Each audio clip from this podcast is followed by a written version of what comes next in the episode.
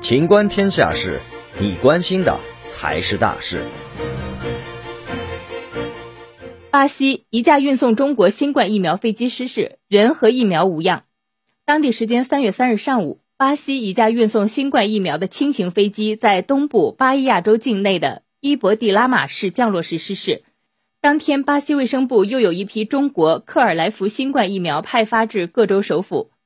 巴伊亚州派出空中警察部队，负责向该州各地区分发运送到货的这十六点五万剂疫苗。这架失事的轻型飞机上装载着发往伊博蒂拉马市的四箱新冠疫苗。事故发生后，据巴伊亚州卫生厅通报，机上驾驶员安然无恙，运送的新冠疫苗未出现任何破损，只有被撞野驴需要被送往医院救治。本期节目到此结束，欢迎继续收听《秦观天下事》。